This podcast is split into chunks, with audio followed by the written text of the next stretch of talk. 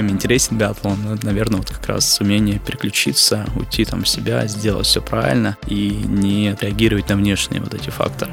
Мы стреляем с детьми из лазерных винтовок. Биатлон любительский-то не развивался, наверное, так, как беговые лыжи на определенном этапе, потому что не было винтовок, с которых можно было хорошо стрелять, проводить соревнования, а мелкашку никто не даст. У нас винтовки входят в стоимость тренировок, от чего, в принципе, лыжи-то не едет, как правило, потому что набирают очень много грязи и скольжение все хуже, хуже, хуже. Бывает так, что скольжение реально будет улучшаться из-за того, что будут нанесены правильные там парафины, порошки, и это даст очень хороший результат. Есть всегда на тренировках какой-то элемент соревновательной истории, когда мы там в конце делаем какую-то мини-эстафету, дуэльную стрельбу, это очень круто, классно, так заряжает ребят. И стрельба это все-таки такая чистая психология.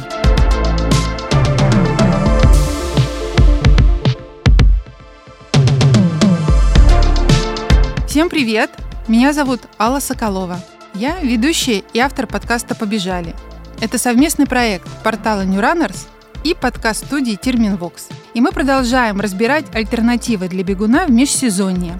И если вам уж скучно просто бегать ногами или на лыжах, то самое время поставить новую цель и выстрелить в нее. И как вы уже догадались, речь пойдет о любительском биатлоне.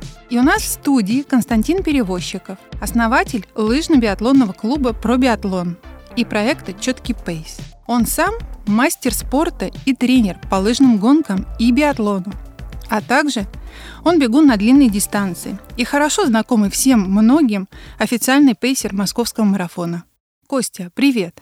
Друзья, всем привет! Вместе с Константином мы разберем, с чего начать готовиться новичку к своему первому биатлону. Какая экипировка и оборудование нужны, и вообще где все это взять. Когда надо начинать подготовку к биатлону и как проходят тренировки по биатлону а также в чем отличие стартов по биатлону для разных категорий биатлонистов-любителей и мастерс. Ну что, побежали?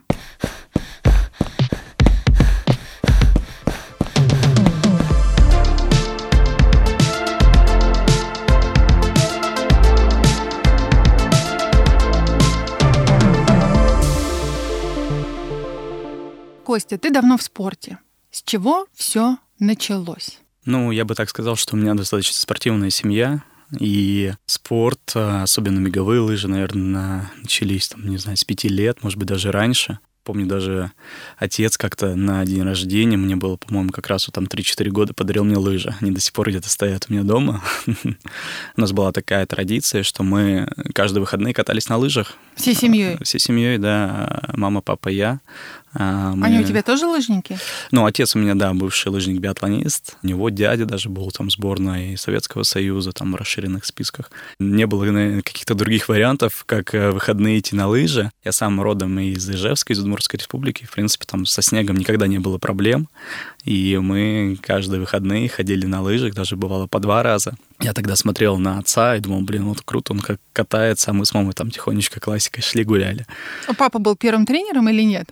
Ну, можно и так назвать, да. Я думаю, что он мотивировал меня на историю там, с тренировками, с беговыми лыжами, с биатлоном. И у меня в свое время было много вариантов, куда пойти там тренироваться. На лыжах я катался с детства. Он меня учил, да, каким-то, ну, там, навыкам, основным там элементам техники и так далее но в определенный момент я почему-то пошел в легкую атлетику. Я очень хорошо бегал из класса, наверное, был самым быстрым бегуном, и меня как-то так немножко затянуло в легкую атлетику, и основную часть школьной, наверное, истории я вот как раз занимался легкой атлетикой, бегал. Но вот все-таки быстрым бегуном или выносливым бегуном? Это, наверное, были средние дистанции. Это были не совсем быстрые дистанции, но у меня получалось там хорошо километр, наверное, три километра бегать. Вот, вот примерно вот так.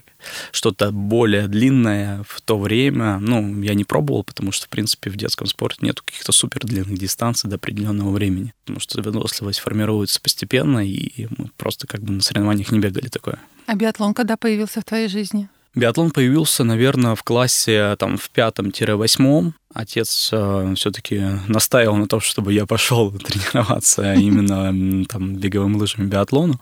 Чтобы от традиции не уходил. Да, ну, можно и так сказать. И получается, что в какой-то период он э, не знаю, на улице встретил своего тренера, с которым он тренировался. Тренер рассказал, что вот у нас есть секция, это был клуб «Шталь». И тогда отец говорит, пойдем, ну, сходим, посмотрим, может быть, тебе понравится все-таки на беговых лыжах. При этом легкой атлетикой, ну, дальше продолжал заниматься. То есть это у тебя было в параллели? Ну, можно и так сказать, да. И я пришел туда, мы начали там тренироваться. В основном это были тренировки на лыжах, потому что там была параллельная секция беговых лыж и биатлона. И мы ну, какой-то большой период все-таки катались на беговых лыжах, были тренировки, связанные там с техникой и так далее. Стреляли мы совсем немного в тот период. Ну, я думаю, что потому что не было возможностей с точки зрения там оружия, патронов. Ну, это всегда такая проблематичная тема, наверное, в регионах и там в детском спорте. Какой-то период, на самом деле, мы так тренировались, где-то даже начал выступать на соревнованиях, но такие первые шаги были не очень, на самом деле. Я помню, на своих первых соревнованиях я из 10 выстрелов попал только один даже так было, да, я до сих пор это запомнил. Попал, по-моему, последним выстрелом, я уже думал, ну все, думаю, вообще 10 штрафов, это ужас какой-то полный. Так вот началась у меня такая история моего биатлона. На самом деле дальше какой-то период я понял, что мне не нравится тренироваться именно в этой секции. Не знаю, как-то до меня так дошло, что у меня нет какого-то прогресса результатов. Но там, спустя несколько лет я понимаю, что это ну, не вопрос, не, наверное, не тренерского подхода, да, а вопрос, наверное, моего отношения в тот период. Но я почему-то смотрел, что ребята из Дворца детского юношеского творчества, у нас такой был в Ижевске, бегали очень круто, классно, ну, когда мы ездили на совместные соревнования. И в какой-то период период я решил пойти туда. Это был восьмой класс, это какой-то был переломный момент. Э, я позвал своего друга из школы, чтобы одному не идти было. И мы пошли вдвоем. При этом друг, ну, так катался чуть-чуть на лыжах, а я уже как ну, хорошо стоял, уже бегал. Эта секция была, в которой тренировался Черезов Иван.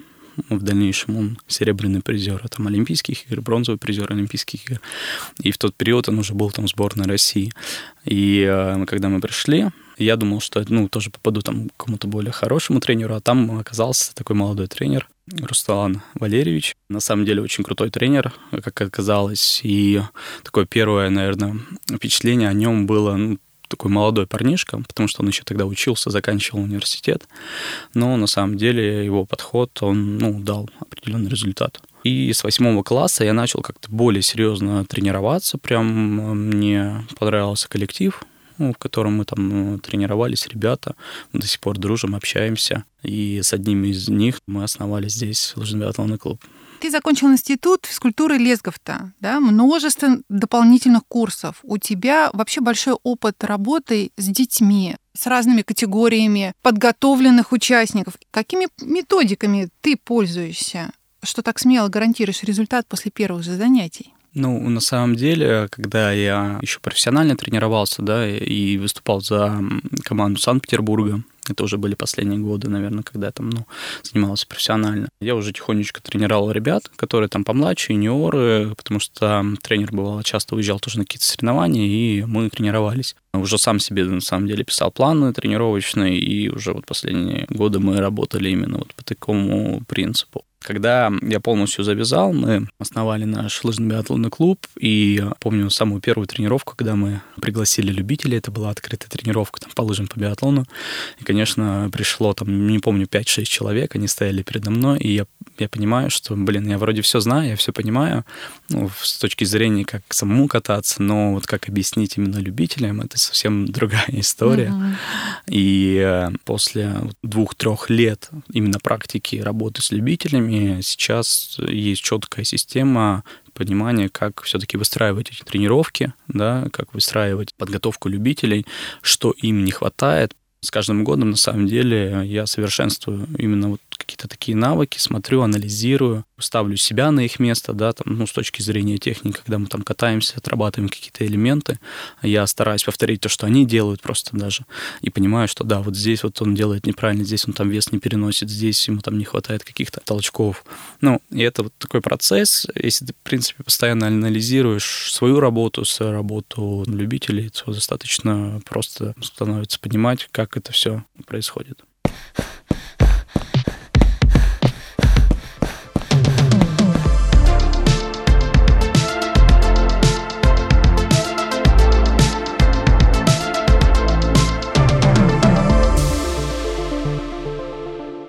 Прошлом выпуске «Как бегуну стать лыжником» с Ириной Коваленко я представляла себя, что я только вот начинаю лыжную карьеру. А сейчас, понимаешь, я уже хочу примерить на себя роль биатлонистки. Я думаю, что ты как раз тот самый человек, которому я могу задать все интересующие вопросы.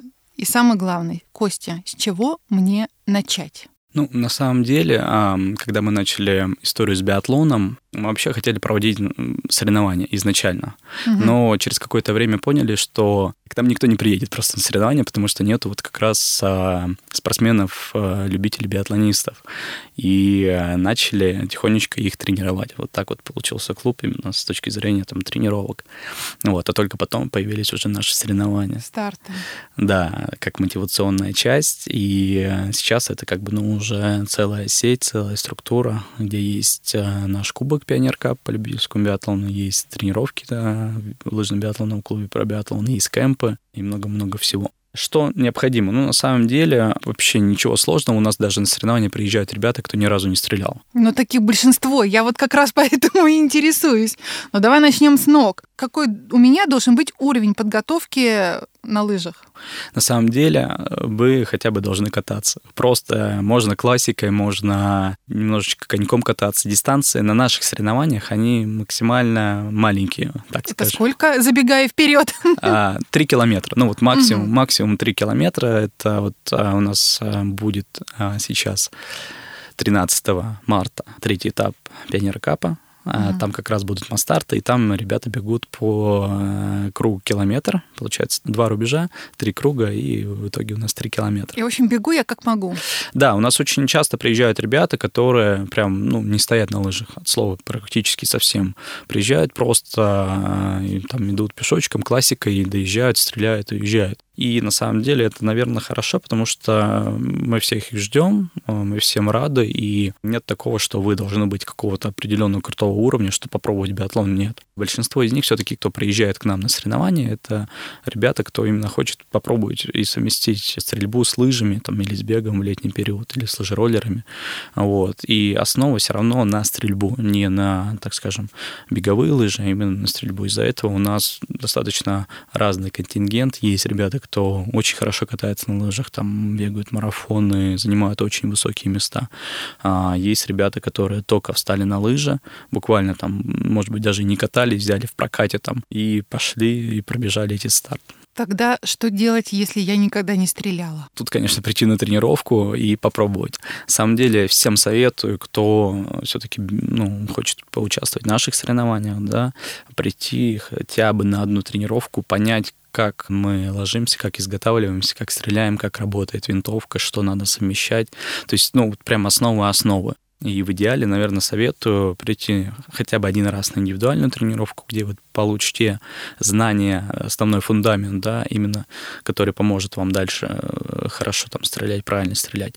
А дальше там многие ходят на индивидуальные тренировки, кто-то на групповые тренировки. Какую тренировку эффективнее выбрать на начальном этапе? Все зависит от ваших целей. То же самое там и в лыжах, когда вы приходите. Цель 5 из 5. 5 из 5. Ну, 5 из 5 мы, можно и на одну тренировку сходить и выбить 5 из 5. Вопрос, а как вы это совместите, как вы научитесь переключаться, слышно стрельбу. То есть это вот основной на самом деле ну, момент. А вот ты что посоветуешь? Все-таки индивидуальные занятия с тренером или групповые тренировки? Я посоветую как минимум там один-два раза сходить да, на индивидуальную тренировку, да, попробовать, что это такое, и дальше уже смотря от того, как у вас получается или не получается, переходить либо продолжить также индивидуальные тренировки. У нас есть абонементы, на которые действуют скидки, да, вы можете взять там на 5, на 10 тренировок и продолжать ходить индивидуально. Можете параллельно с этим ходить и на групповые тренировки. Это тоже классная история, потому что там у вас есть люди, с ними можно отработать какую-то историю соперничества, там есть всегда на тренировках какой-то элемент соревновательной истории, когда мы там в конце делаем какую-то мини-эстафету, дуэльную стрельбу, это очень круто, классно, так заряжает ребят. Стрельба — это все-таки такая чистая психология. Mm-hmm. Если мы посмотрим даже на Олимпиаду, да, последний этап, там, Эдуарда Латыпова, да, да, они все умеют стрелять, все хорошо умеют стрелять, но где-то не справляются психологически. Чем интересен биатлон? Ну, наверное, вот как раз умение переключиться, уйти там в себя, сделать все правильно и не, так скажем, реагировать на внешние вот эти факторы. Слушай, Костя, хочу задать тебе глупый вопрос. Вот если я в детстве когда-то ходила в тир, обожала стрелять, и неплохо у меня это дело получалось, Мне вообще эти навыки хоть как-то сейчас смогут помочь быть полезными, или это все такая детская утопия? Ну, я думаю, что да. Люди, которые хоть когда-то стреляли, и это, конечно, очень круто, и у них есть все равно основы, ну, понимание, как делается выстрел, как прицеливаться, как дышать в этот момент. Так что это будет плюсом. Есть свои тонкости и нюансы, связанные с биатлоном, да, потому что тоже есть определенные схемы, как стреляют биатлонисты, потому что пульс при стрельбе, если мы берем там профессиональный биатлон, ну, даже наш биатлон, который мы проводим, да, ребята приезжают, там пульс 170-180 ударов, и на самом деле при таком пульсе пульсе достаточно сложно стрелять, но... Да при таком пульсе дышать сложно, не то, да, чтобы стрелять. Да, да, да. Но вот как раз и это мы отрабатываем на тренировках, чтобы люди не обращали внимания, так скажем, на вот эти вот факторы, которые на них давят пульс, высокая одышка, и продолжали работать, стрелять и так далее. С этим можно работать, главное правильно подойти к этому и понимать как. Тогда поговорим про экипировку. Подойдет ли что-то из зимней беговой экипировки? Ну, вот если я только начинаю. Да, вполне подойдет. В принципе, ткани, да, там, и я даже сказал бы наоборот, да, многие лыжники там используют экипировку для бега зимой, да, а бегуну наоборот. На самом деле основной момент, если есть ткани, которые мембранные, там, да, и soft shell, которые не продувают, но при этом дышат, это отличный вариант экипировки. Это мы говорим про именно одежду. Да, да, мы сейчас пока про одежду. А если, например, человек провел на лыжах там пару сезонов и обзавелся уже лыжной экипировкой, и он пришел в биатлон, ему нужно что-то докупать? На самом деле нет. Есть определенные нюансы, связанные там, с биатлоном. Есть специальные там, гоночные комбинезоны профессиональных биатлонистов, и там у нашей команды мы делаем тоже экипировку, а, ее может тоже приобрести любой человек. Мы на наших лыжных комбинезонах делаем специальные там силиконовые вставки, которые помогают стрелять. Когда мы ложимся на коврик, он бывает скользкий, ну просто от снега, а иногда лед на нем, и а, на локти мы делаем как раз вставки, чтобы у нас локти не скользили. Это добавляет дополнительное преимущество, так скажем, да, именно в стрельбе. Также стоя у нас локоть тоже помогает нам более четко фиксировать винтовку. Интересные нюансы. Ну и, Костя, наверное, самый сложный вопрос — это уже про спортивный инвентарь. Ну, то есть э, вот э, я еще не знаю вообще, как у меня все это пойдет, поэтому, честно скажу, закупаться дорогими лыжами не очень хочется. Да и вообще, как в них разобраться? На каких лыжах бегает биатлонист? Биатлонисты бегают на тех же лыжах, что и лыжники. Ничего нового в этом нету по инвентарю, но все зависит, да, от вашего бюджета, от ваших целей, и на начальном этапе я бы тоже не советовал вам брать что-то супер дорогое там и супер профессиональное, потому что непонятно, будете вы дальше заниматься, понравится вам, не понравится. Все, что супер топовое, там для профессионалов, оно, как правило, достаточно жесткое, потому что все карбоновое, там, если мы берем ботинки, и они достаточно тонкие, и в них бывает холодно для любителя все-таки посоветовал бы что-то среднее, может быть, чуть выше среднего. Для чего? Потому что многие приходят к нам на тренировки, у них очень начальный комплект, и они просто не могут на нем почувствовать какие-то элементы баланса, стабилизации, mm. толчка. И а, ребята мучаются от этого. И тренеру сложно объяснить все-таки, как ну, правильно толкаться, как почувствовать. И приходится там отдавать свои беговые лыжи, и они прям, о, супер, блин, вот, вот, вот это да, вот это кайф. А есть особенности в подборе палок, например? Палки, ну, я так скажу, что такие нюансы на самом деле, если мы рассматриваем э, беговые лыжи биатлон, то лыжники используют палки чуть покороче, чем биатлонисты. Это мы говорим про профессионалов, потому что у биатлонистов за спиной винтовка, и она не позволяет хорошо работать спиной, мышцами спины. Если лыжники очень хорошо наваливаются, когда бегут а, на палке и идет очень хорошая работа спиной, то биатлонисты немножко используют другую технику, но это из-за связано из-за винтовкой. Из-за этого биатлонисты берут палки там, ну, на 2, там, на 3 сантиметра выше, чем а, лыжники, как правило. То есть вот, ну, такой вот маленький нюанс. Но на самом деле там для любителей я бы не, не стал использовать выдумывать что-то, да, там. Ну, это подойдет уже для тех, кто катается на да. лыжах, и у них несколько палок, пускай берут на пару сантиметров пониже. Да, но есть такой вот нюанс, что касается палок. Тоже бы я не стал брать там новичку самые крутые топовые, потому что очень часто ребята ломают на первоначальном этапе, когда учатся, и взял бы что-то, ну, там, в пределах, наверное, 5-6 тысяч рублей. Потом, когда они там уже обкатаются, поймут, что да, я уже контролирую все движения, все нюансы, можно взять что-то посерьезнее. Ну и для биатлона многие ребята берут э, специальные палки, где отстегиваются темляки mm. очень быстро, потому что это тоже такой нюанс когда ребята бегут в соревнования, у них капканы, это очень долго, долгая возня, когда они снимают их перед рубежом, когда они отстрелялись, берут палки, надевают их. Это можно просто проиграть на минуту-две просто Ой, на том, чтобы много. надеть эти капканы. Есть бренды, да, где вот и имеются быстрые отстегивания, и на этом можно выигрывать максимально много времени.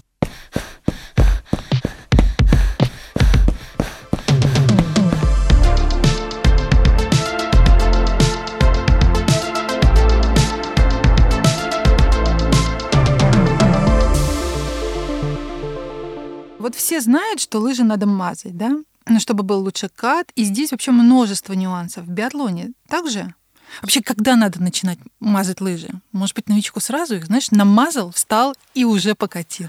Ну, на самом деле, это немножко такие обывательские да, э, мысли. Вообще за лыжами надо следить. Если мы говорим про мазать, э, наверное, это история про мази держания, да, если мы говорим про коньковый ход, то здесь никаких мази держания нет. Здесь э, работаю с парафинами, с порошками, с ускорителями, там, если мы говорим про какие-то соревнования. Вообще, в идеале, а, когда вы купили хорошие лыжи, правильно их обработать. Есть определенные системы, когда вы парафините несколько раз, насыщаете, так скажем, пластик именно вот парафинами, чтобы он не был таким белесым, бел, а был насыщенным, таким темным и так далее. Это основной момент. В принципе, парафинить, ну, можно левкой, CH, HF есть, и, ну, я рекомендую там LF, и раз там 50 километров. Вот вы катались там, ну, потренировались 50 километров, да, пропарафинили. Но тоже надо смотреть, все зависит от снега, от структуры ну, конечно, снега. нюансов много. Да, если там достаточно ледяная трасса, вы после тренировки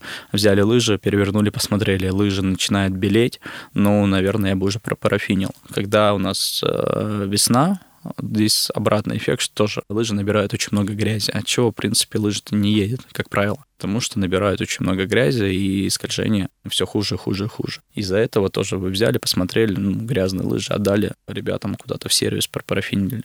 Либо взять какой-то можно там элементарный набор. Сейчас есть история с жидкими парафинами. Конечно, это неплохой вариант для любителей, для новичков, да, чтобы дома спокойненько сделать ну, какую-то элементарную обработку. Но в идеале там раз в месяц все равно относить, даже, может быть, два а, профессионалам. Перед соревнованиями тем более. Ну скажи, но это действительно поможет? Вот про темляки я поняла точно, что поможет, взяла на заметку. А да, на конечно, старте, конечно, вот на соревнованиях конечно, конечно. это поможет? А, про парафиненные Сколько лыжи. это поможет выиграть во времени? Все зависит от снега. Бывает, что достаточно хорошее скольжение, и вы можете не почувствовать разницу. А бывает так, что скольжение вот прям реально будет улучшаться из-за того, что будут нанесены правильные там парафины, порошки, и это даст э, очень хороший результат. На 2-3 метра а может лыжи уезжать дальше. Костя, какими винтовками пользуются в любительском спорте? Мы когда начинали, на самом деле, соревнования, мы начинали тренировки с лазером, лазерным биатлоном. Есть свои плюсы, есть свои минусы, и когда мы начинали свою активность, ну, с точки зрения соревнований тренировок, э, в принципе, не было особо сильно разнообразия оружия, да, которое можно применять именно в любительском биатлоне. Если мы говорим про любительский детский, то там применяются как раз сейчас пневматические винтовки, а есть э, биатлон, так называемый, ну, который вот смотрите по телевизору, да, профессиональный, там а, стреляют с мелкокалиберного оружия, это огнестрельное уже оружие. И там, конечно, много разных разрешений. Почему, в принципе, биатлон любительский-то не развивался, наверное, так, как беговые лыжи на определенном этапе, потому что не было как раз а, винтовок, да, с которых можно было хорошо стрелять, проводить соревнования, а мелкашку никто не даст а, обычному человеку. Что вы используете на своих тренировках?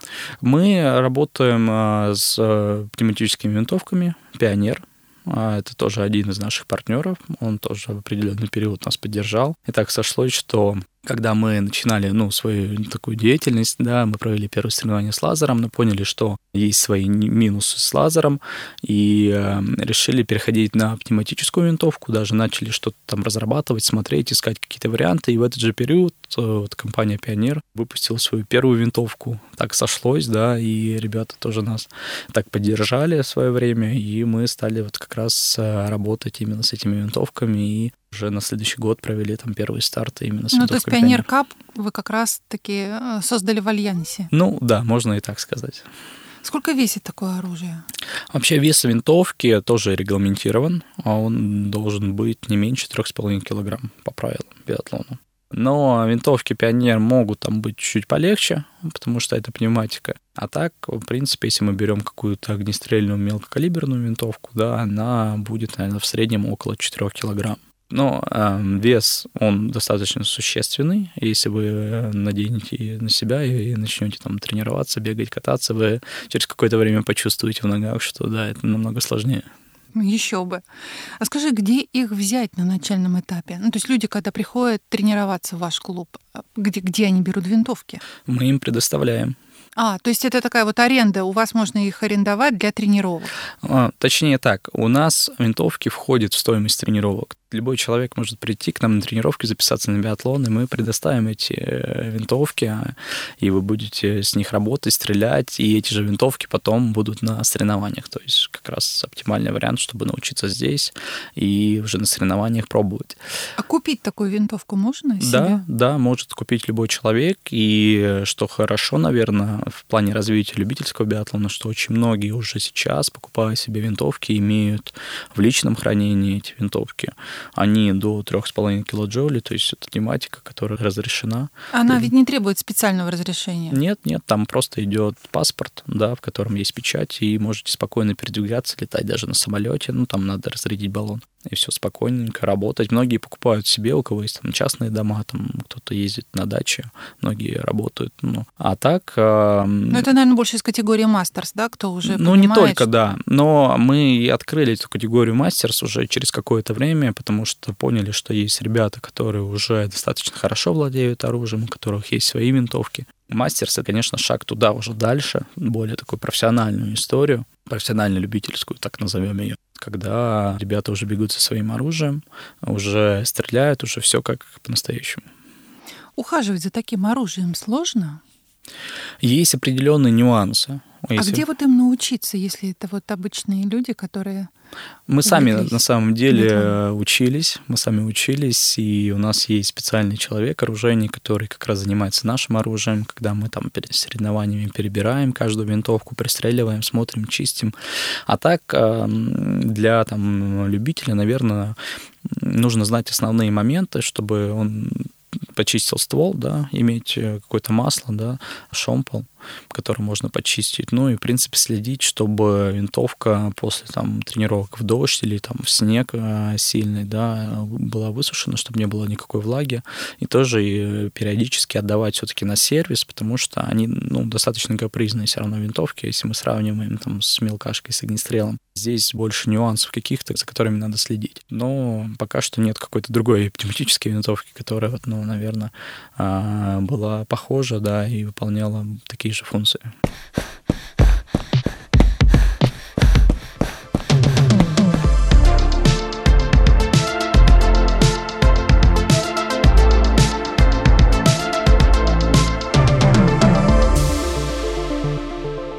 С какого возраста вы берете на обучение? У нас вообще есть детское направление, в которых дети занимаются с трех лет. Даже бывает Такие раньше. маленькие. Да. У них да. маленькие винтовочки. У нас есть лазерные винтовки небольшие, да, и мы стреляем с детьми из лазерных винтовок. А так, ну, все зависит от ребенка, на самом деле, и от целей. То есть ну, понятно, что на таком возрасте, там, 3, там, 5 лет, это, наверное, какая-то общая подготовка, там, просто научиться каким-то элементам на беговых лыжах, научиться каким-то элементам стрельбы, но на самом деле, по моему даже опыту, там, работы с детьми, дети начинают ну, понимать с точки зрения стрелковой подготовки где-то в районе 4-5 лет. Потому что еще раньше они, ну, просто, ну, не знаю, не могут совместить какие-то вот эти вот моменты. А вот уже там 4, 5, 6 лет они достаточно легко это схватывают, легко совмещают, легко там, ну, попадают. Круто, но все равно маленькие дети-то, в общем-то. Да, да. Ну, на самом деле биатлон достаточно такой возрастной вид спорта, то есть и основные какие-то награды люди там берут уже более в зрелом возрасте, там ближе к 30 годам потому что это все равно спорт на выносливость, и, наверное, там в супер маленьком возрасте ждать от детей какого-то результата, ну, наверное, это не совсем правильно. Но это, это больше про навыки, да? Да, это такое мое мнение, да, потому что мы часто сталкиваемся с ребятами и с детьми, которых приводят их родители в наш клуб и хотят от них прямо вот сейчас максимальный результат, но максимальный результат, ну да, покажет ребенок сейчас, но он не даст ничего дальше ну, он выиграет, не знаю, там, первенство Москвы, там, Московской области, там, первенство России, там, не знаю, в 10 лет, но что дальше-то? Ну, дальше он перейдет по своему возрасту. Все-таки э, мое мнение, что максимальные результаты нужно показывать вот как раз уже там э, в юношах, старших юношах, юниорах. Вот, вот это да. Потому что детский спорт часто бывает такая история, что тренерский состав там начинает загонять детей, требует от них максимального результата. И уже к 16, 15, 18 годам дети просто не могут смотреть на этот биатлон, на эти лыжи, и, конечно, уходят из спорта. Скажи мне, а какие самые возрастные ученики приходят в ваш клуб? Ну вот у нас есть э, такая спортсменка Елена Веселова. Ей, если я не ошибаюсь, по-моему, 66 лет.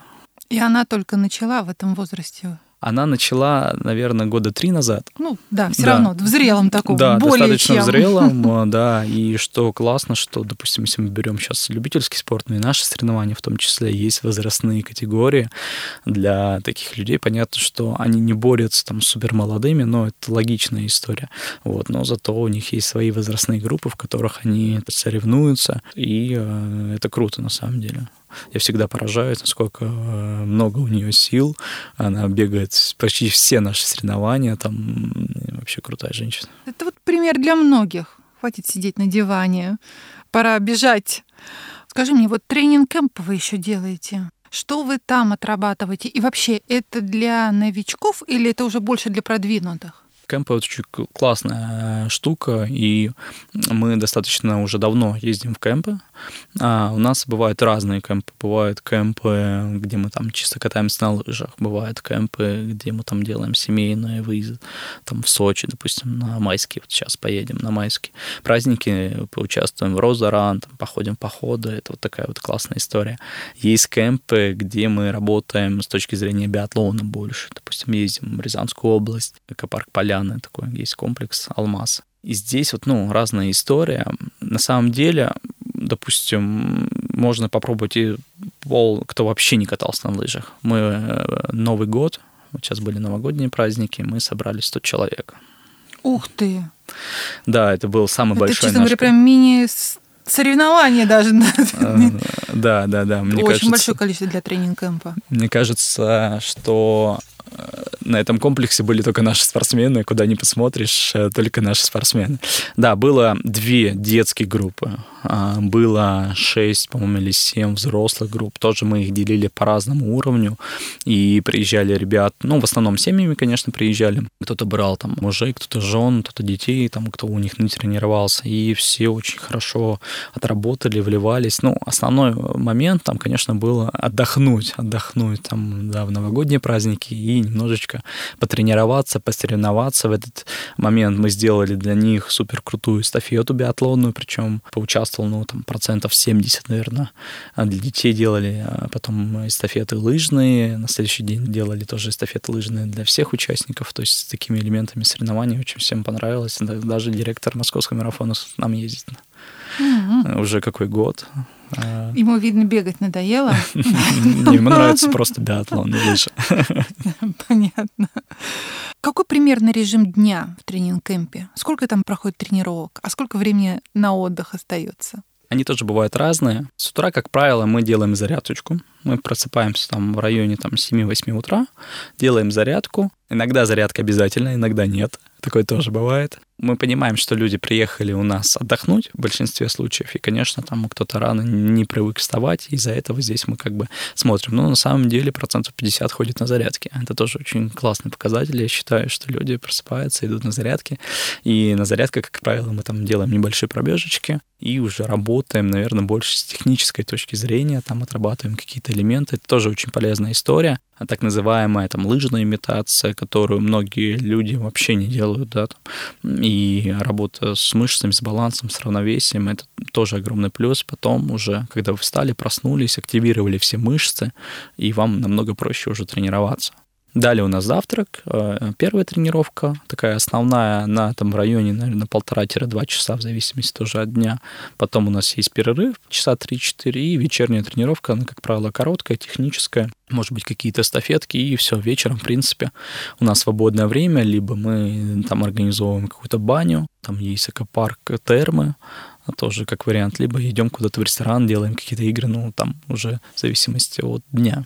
Сколько длится тренинг кэмп? У нас есть короткие, есть короткие, когда мы делаем там 3-4 дня, такие выходного дня, очень классный формат на самом деле, кто не может выбраться на продолжительное количество дней. А так в целом, а, наверное, самый длинный там дней 10-11. Тоже, в принципе, мы уезжаем, как правило, там в субботу, да, и возвращаемся в воскресенье на следующей неделе. То есть, получается, людям только взять, ну, надо одну неделю там, отпуска. Очень полезно. Как правильно выбрать мероприятие соответствующего уровня? Вообще, какие они есть? На сегодняшний день единственный кубок, который проводится на территории России, это наш кубок Пионер Кап. Есть соревнования в Ижевске, есть такая команда Калашников Спорт, они тоже проводят да, биатлонные знаю. старты. Они проводят там, ну, два раза в год, насколько я понимаю. Вот на один старт мы ездили командой, прям выезжали. Это было в декабре. Даже команды заняли, по-моему, второе место вообще командное. И был, по-моему, недавно у них тоже турнир, в марте вот они проводят. Наш кубок, он состоит из трех этапов. Из трех этапов а, как раз третий этап будет в это воскресенье, 13 марта. Еще будет заключительный этап, но мы его так называем, он не входит в серию вообще, он больше как такая финалочка сезона. Мы там проводим сингл-миксты, такие парные эстафеты, и такой, можно сказать, запрещенный немножко э, формат алкобиатлон. Так.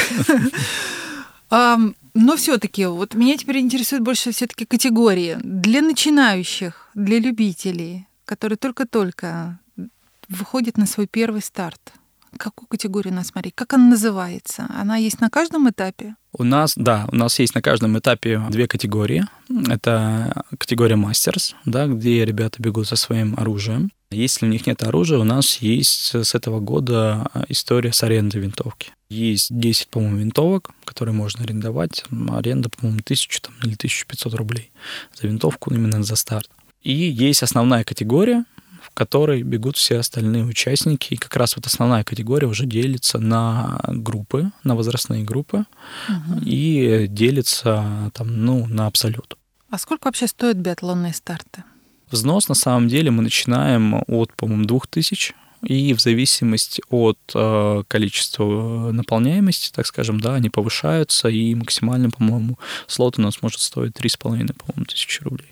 Это получается, что человек, который готовится в твоем лыжном клубе э, к соревнованиям, он уже там оплачивает винтовку, и получается, что на соревнованиях он не платит дополнительно за винтовку, только взнос участника.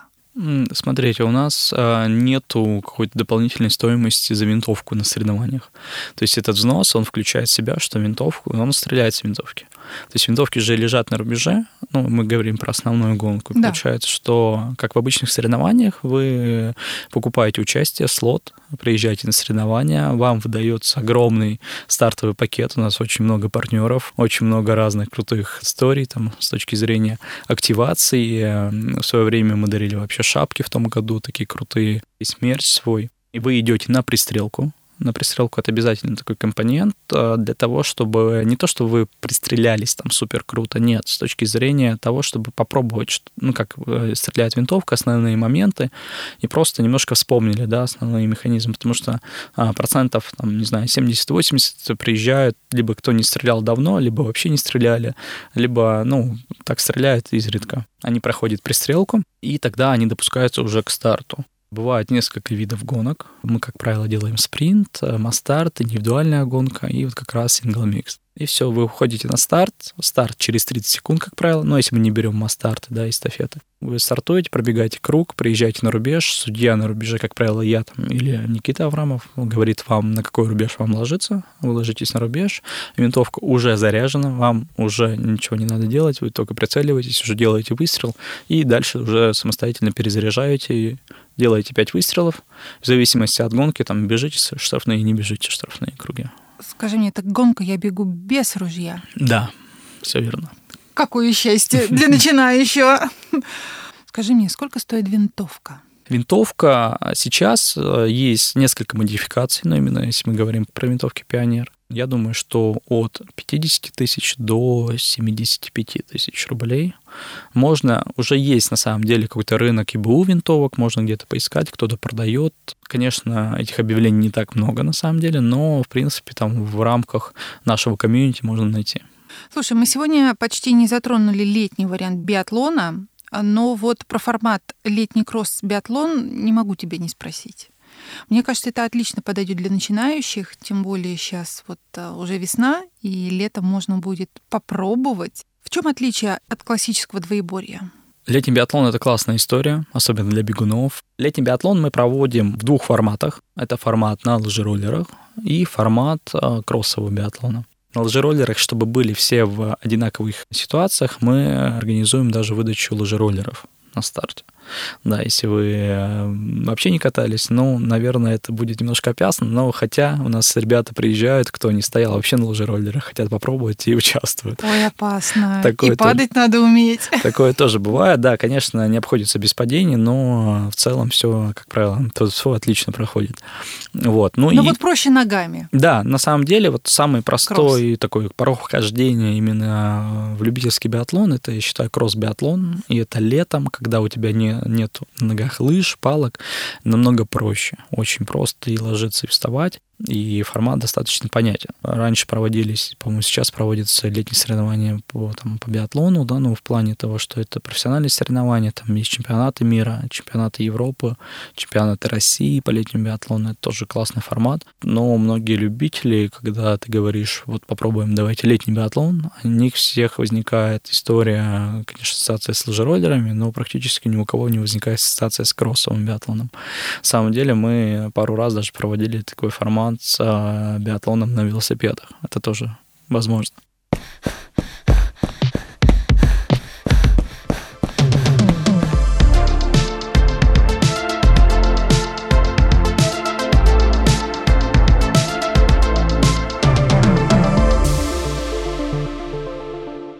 Настало время нашей финальной рубрики «Постоянные вопросы». Это, можно сказать, будет блиц. Хочу задать тебе всего лишь три вопроса. Первый вопрос звучит так. Какую цель ставишь на 2022 год? Ну, я бы, наверное, поставил цель с точки зрения развития проекта все-таки, да, не какую-то прям суперспортивную. Хотелось бы, конечно, пробежать, ну, порядка, наверное, 8 10 забегов в качестве пейсмейкера. У меня было э, максимально 9 забегов в сезон. И э, попробую, может быть, выступить да, где-то на биатлонных соревнованиях. Если получится, это будет круто. Второй вопрос. Какое количество денег у тебя уходит на занятия спортом в среднем? Сколько ты тратишь? Скажи нам честно. На самом деле, я прям так не считал. У меня есть история там с амбассадорством, у нас есть история там, когда я бегаю пейсмейкером, то тоже выдают определенную экипировку. И, ну, на самом деле, это, ну, определенная работа, и это приятно, конечно, когда там, да, тебе где-то поощряют Ну, соответственно, и за слот ты не платишь. Ну, ну, когда бегу пейсмейкером, конечно, не плачу. Ну, а есть соревнования, где ты платишь? Платишь? Есть, есть на соревнованиях, где я плачу, допустим, Деминский марафон, да, есть старты триатлона, где я тоже плачу. В целом, на самом деле, я не считал. Я думаю, что в районе, в районе там 20-30, наверное, тысяч в месяц. Это Но... с учетом замены какой-нибудь экипировки? Да, да, да, да. На да. тренера ты не тратишься, фитнес-клуб у тебя есть абонемент? Да. Ну вот, фитнес-клуб еще. И последний вопрос. Какая самая заветная мечта? Вот прям мечта. А такая основная мечта, наверное, жить где-то в горах, в домике. в таком классном домике в горах, э, кататься на лыжах, наслаждаться жизнью, чтобы был мир везде. Такая мечта. А так, ну, а если мы говорим про биатлон, конечно, проводить этапы Кубка мира по любительскому биатлону в рамках возможных, да, там сейчас есть этап Кубка мира, да, который проводится в разных странах, городах, и, э, так скажем, совместно с ними проводить именно любительские старты. Потрясающе. Я очень буду рада, если это случится. Мне кажется, что все предпосылки к этому есть, и вы взращиваете такое количество любителей, и ваши пионер-капы настолько уже наполнены участниками, что действительно есть куда расти, и это будет очень круто да, выйти на мировой уровень. Всех ждем, попробуйте биатлон. Это на самом деле очень доступно, вообще ничего нету сложного. Как минимум придите хотя бы один раз на тренировку, и вы поймете, что все достаточно просто, легко, полезно, и заниматься биатлоном это классно, круто. Мне очень понравилось. Я точно, наверное, приду. Костя, большое тебе спасибо за интересную беседу о биатлоне. Всем спасибо, что нас слушали. Будем ждать вас. Всем спорт. Очень полезный у нас получился разговор. С нами был Константин Перевозчиков, основатель лыжно-биатлонного клуба «Про биатлон» и проекта «Чуткий пейс». Он сам мастер спорта и тренер по лыжным гонкам и биатлону, а также бегун на длинные дистанции. И, конечно же, официальный пейсмейкер московского марафона. Смелее пробуйте новый вид спорта, ставьте цели и выбивайте 5 из 5. А с вами был подкаст «Побежали» и я, Алла Соколова, его ведущая и автор – «Побежали» — это совместный продукт портала New Runners и студии Терминвокс. Слушайте нас везде. На Soundstream и в Apple и Google подкастах, на Spotify, Яндекс Музыке, Кастбоксе и других удобных вам подкаст-площадках. Ставьте оценки, пишите комментарии, советуйте нам героев и темы.